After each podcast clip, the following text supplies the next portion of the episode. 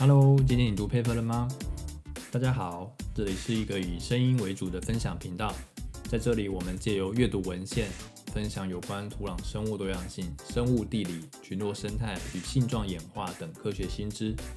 我们也会聊聊自己的研究想法与经历，欢迎各位收听。这一集是四月份的最后一个部分，我们分享了三篇文章。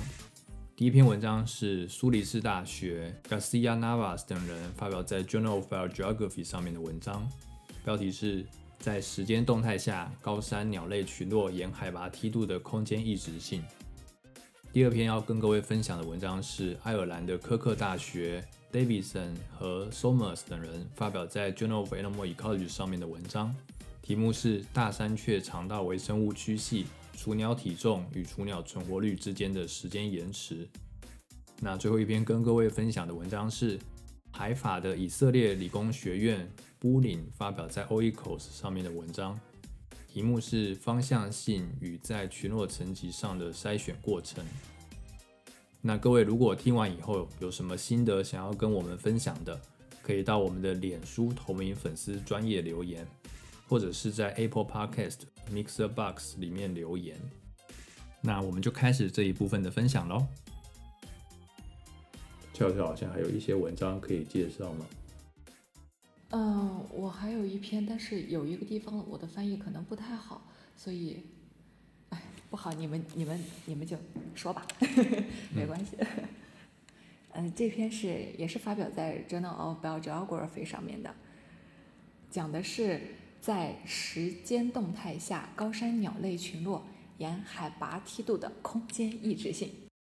这篇文章作者们评估了生物群落沿海拔梯度在时间上的变化，以及确定性过程和随机过程对群落结构的影响。研究者们，嗯，研究了二十年间鸟类群落随海拔梯度的变化，还测试了。生境类型和功能类群之间的时间动态差异，嗯，得到的结论是，鸟类群落中不同生态策略的物种会通过削弱物种对环境波动响应的一致性，以实现物种共存。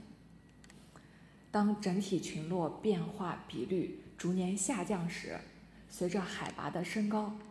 不同时间出现的物种替换现象会增加。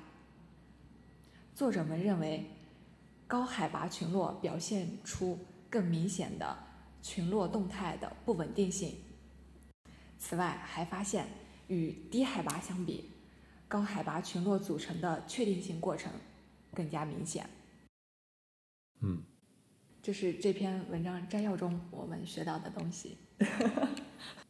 我就听起来有一种每个字我都听得懂，但是呃，整句话或是整个研究的结论是什么，能不能请你用一个比较白话的方式跟我们说明？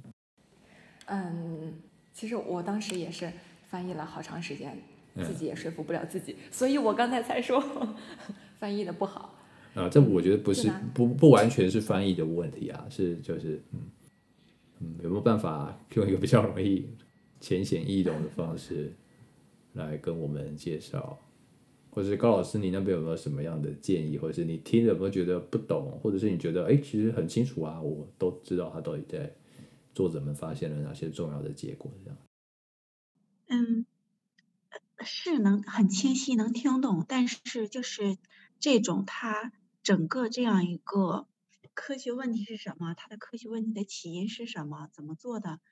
得到什么样的结论？为什么会得到这样的一个结论？我可能没之前没看这个文章，就现在好像很清楚，但也不是很清楚。嗯。但这个文章还是很有意思，我很感兴趣的，因为它涉及到是一个海拔梯度啊。对。还有时间动态性、空间异质性，哇，好几个维度，三个维度啊。以以及群落之间的就是 更替，以及他们对对环境，这个文章它这个数据还是很复杂的。嗯，悄悄能不能请你做一个练习，就是你再说一次这篇文章它主要的研究议题是什么，还有它的结果有哪几点？嗯，好，那我尝试一下。嗯，本篇文章作者是呃利用二十年间嗯山地鸟类群落的嗯时间动态差异，哎，二十年间鸟类群落的动态差异来来看，嗯。这些物种间的组成，物种是如何响应环境与时间的变化？嗯，它是把时间动态量化了吗？比如说，它是比较呃第一年到第二十一年，或是第零年到第二十年之间的差异，然后它把这些差异给量化出来，成为一个变量，它去看这个变量在海拔上面的差异，是这个意思吗？好像没有量化时间吧？没有量化因着时间导致的群落差异。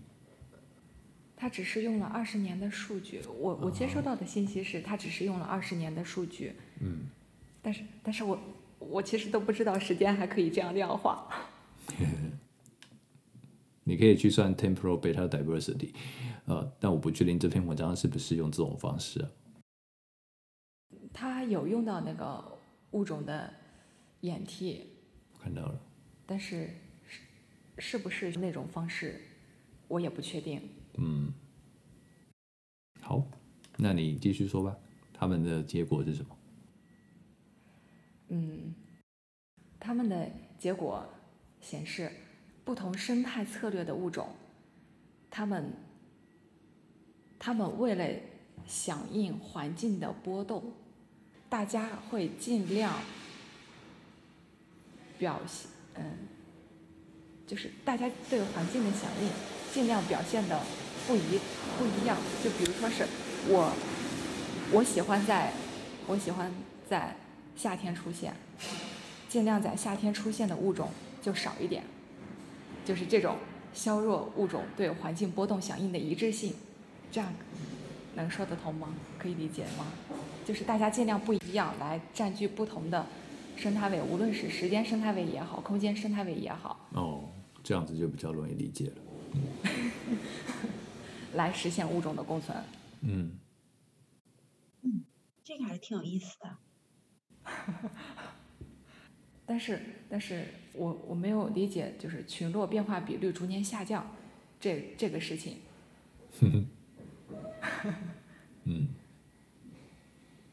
嗯。但是后面的这个就是随着海拔的升高，不同时间出现的物种，它们就是就是随着海拔的升高，物种之间的出现会有一个替换的一个现象。嗯，而且这个现象会增高。对，哦对，这个现象它它是会增加的。最最后一个结论，也就是与我们经常说的一个结论，就是确定性过程，高海拔。的确定性过程，也就是环境因素可能会对，就是群落组成的这个过程，嗯，更加明显。嗯，我大概抓到这篇文章的重点了。第一个应该是这些鸟类的物种要共存，那它们的对于环境波动的响应的一致性会减少。如果他们都对环境波动有一样的响应，那他们就没有办法共存，可能会比较没有办法共存。所以作者们在研究的结果中发现了这样的现象，是说，呃，他们不同物种对于某一个特定的环境或者整体的环境波动的响应是不一致的，使得不同的物种可以共存。然后第二个发现的结果是。啊，我们会知道这些鸟类的群落在不同年间会有物种替换的现象。那这个物种替换的现象会因着海拔的不同而有所不同。在比较高海拔的地方会发现比较强的物种替换现象。嗯，那另外其实他们还有发现的一个是整体群落变化的比例逐年下降，可能是说在这二十年间。他们发现这个群落变化，这 turnover rate，我猜是 turnover rate 会越来越低，也就是嗯啊，古时候的 turnover rate 比较高，那现在 turnover rate 越来越低。然后还有另外第四个，作者们发现的是，高低海拔之间比较起来，在高海拔的鸟类群落组成的确定性过程更明显。嗯，好，我这边还有两篇文章可以讲，一个是发表在 Journal of Animal Ecology 上面，作者是 Gabriel Davidson，题目是大山雀肠道微生物区系、雏鸟体重与雏鸟存活率之间的时间延迟。这篇文章它研究的对象是肠道微生物，哪边的肠道微生物呢？哪一种类群的肠道微生物呢？是一种鸟，叫做大山雀。他们研究大山雀的肠道微生物。那么为什么想要研究大山雀的肠道微生物？是因为他们认为肠道微生物在雏鸟，就是刚孵化出来的这些小鸟，会对它们的存活率造成影响，也会对它们的体重有所关联。其实我们都知道，这些鸟类在孵化出来，它们的体重其实就影响了之后的存活率，或者是它们的一些 fitness，它们的适合度。那决定鸟类生出来的体重的原因有很多，主要我们都知道是跟遗传有关，跟环境因子有关。但最近有越来越多的证据显示，其实肠道微生物区系对于哺乳动物或对于鸟类，对于这些它们的宿主的身体健康也有很大的影响。所以作者们是想要去看到底这些肠道微生物是不是能够预测山雀、大山雀这种鸟类的适合度。那如果可以预测的话，是在哪一个发育的阶段会影响的比较明显？所以他们就去获取了这些肠道微生物，他们去收集了这些小鸟的粪便，然后去借由这些粪便去知道它们肠道中有哪些类群的微生物。那他们比较了这些小鸟的体重，还有它们的存活率，那发现其实它们的体重跟微生物的多样性并没有太大的关系。但他们发现一点有趣的是，就是他们啊、因为他们拿微生物出来分析的时候，他们不是只有一次的采样，他们采了两次，是在小鸟孵化后的第八天采了第一次，那在小鸟孵化后的第十五天采了第二次。那他发现的有趣的结果是，小鸟在第十五天的体重跟小鸟在第八天粪便里面中的微生物多样性之间有一个负相关的关系。那这就是他们主要的发现，所以他们的题目才会是有一个时间延迟，是怎么样的时间延迟呢？就是啊，小鸟的肠道内的微生物区系跟雏鸟体重还有雏鸟存活率之间有一个延迟的关系。那另外，他们也在微生物的分析过程中去找一些 indicator species，然后去看看是不是当某一些特定的微生物出现的时候，代表的这个鸟类它的呃存活率会比较差，或者是死亡率会比较高。研究的结果发现，这些肠道中的微生物的 bioindicator 它是一个充分条件，但却不是一个必要条件。那他们的研究放在更广泛的意义来说，就是我们以后的采样，特别是针对肠道微生物的实验，我们不能够只采一次样，我们可能需要采个几次不同的样本，然后是可以去分析这些时间上的差异。因为在某一个时期的肠道微生物，它所影响的可能是在之后的某一个生理的特征。那以上就是这一篇文章告诉我们的。哦，然后还有一篇文章是 Gay Bulling 发表在 Oikos 上面的文章，这只有他一个人写的一篇文章，题目叫做《方向性与在群落层级上的筛选过程》，听起来有一点悬，不知道他在说什么。它其实延延续的是一个在生态学里面有一个很重要的概念，叫做消长 （succession），就是群落它是会有一个消长的现象，也就是说，呃，在一个时间轴上，我们可以去预测群落中的，比如说是物种组成，是不是会朝一个特定的方向前进。那他们在探讨的议题就是在什么样的情况之下，我们可以去预测群落中的物种组成呢？那这个能不能够视为是一个筛选过程的结果？那这篇文章它的脉络就是这样，他去用一个模型的方式、模拟的方式，或是用 modeling 的方式去看什么样的情况之下，我们可以去预测群落的呃消长是有方向性的。他们发现是在有几个比较强烈或是比较明显、强大的竞争交互作用，还有好多个比较 weak、比较弱的呃竞争交互作用的情况之下，整个群落的动态，在一个生物多样性比较充足的情况之下，这个群落的动态是有方向性的，是可以被预测的。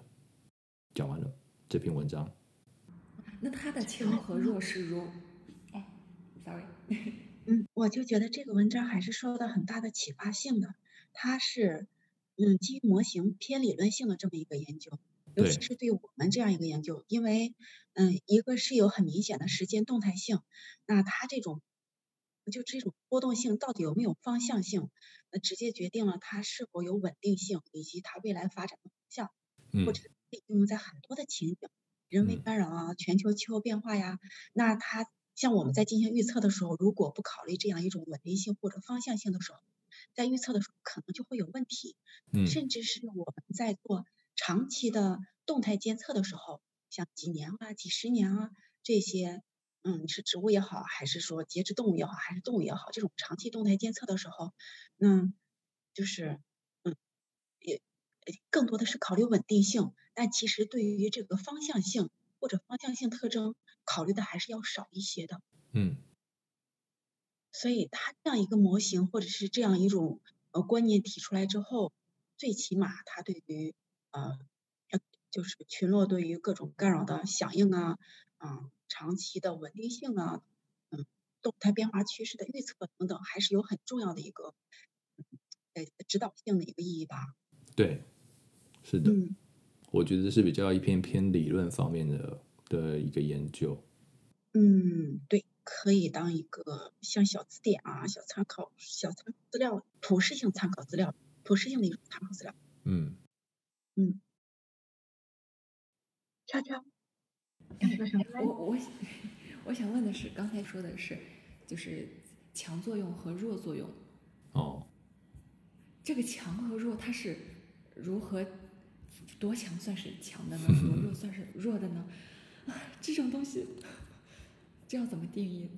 怎么给它划分呢？应该是在它的模型里面有一些参数可以去调整。好害怕模型呀，这种虚无缥缈的东西要来解释现实的东西。然后他借由调整这些参数，他发现这个某一个情况之下，他所预期的那个状况、那个现象就会出现了。所以这几个参数很重要。嗯，嗯觉得他最大的特特色和最大的贡献就是让我意识到，就是他这个方向性的重要性。嗯，对，它和咱们所谓的稳定性啊，嗯，恢复能力啊、抗干扰能力啊是有相关性的，但是绝对是不一样的概念。嗯，是，而且这个跟生物多样性有关。当多样性很高的时候，嗯这个方向性是可以被预期的。嗯，哎，你找的文章这么好？什么？我说谁找到的这篇文章这么好？这文章是我找的啊、除了 PNAS 是高老师找的之外，其他文章都是我选的。是好厉害！好啊，希望大家都有收到，都有学到新东西。那我们今天的讨论就先到这里喽，好的，好，谢谢，谢谢你们，嗯，大家拜拜。拜再。见。